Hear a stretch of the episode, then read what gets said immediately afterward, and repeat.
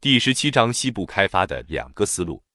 近来有些关于西部开发的文章提出了一个观点：西部大开发等于西部大开放。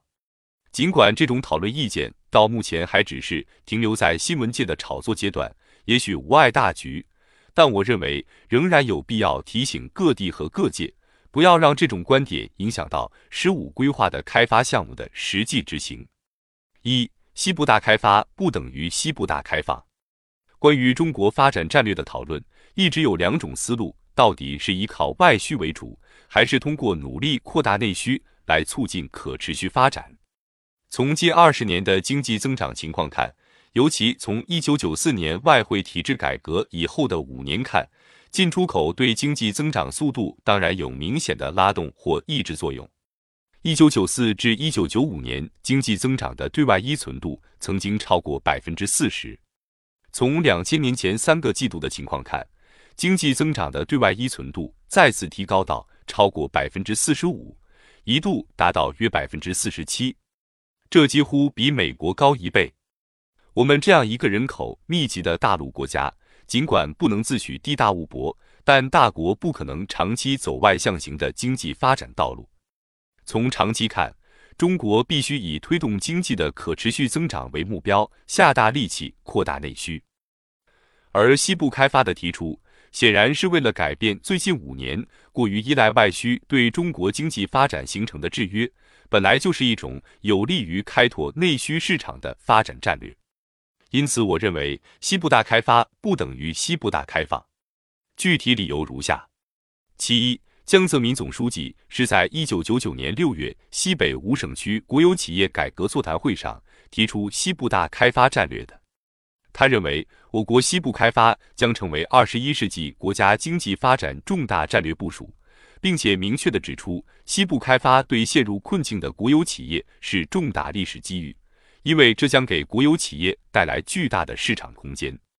其本意是明确的：西部开发是政府行为，如果国家实行积极的财政政策带动西部开发，所形成的市场空间将主要对应解决国内民族工业的制造业严重的生产能力过剩问题，解决国有企业的脱困。生存与进一步发展的问题。其二，政府财政来源于税收，实行积极财政政策，意味着用全国老百姓的钱为国家创造财富，为人民谋取利益，当然不是给外商谋利。何况西部开发中的基础设施投资，相当部分还是政府举债，把这种资金用于对外采购是不合适的行为。其三，西部开发如果以基础设施建设为主，那么国内基建原材料的生产能力和技术，以及工程的施工能力，相比于国外并没有明显差距。实行政府投资、国内采购的政策，既有利于促进国内就业，劳动力有收入，又会产生乘数效应，还能够带动相关产业的发展，改变市场疲软、内需不足的矛盾。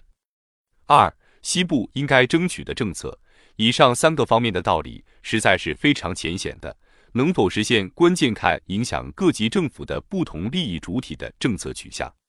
有鉴于国内利益主体多元化日益影响重大决策的状况，西部各地政府应该向上级有关部门明确提出政策建议，主要有三条：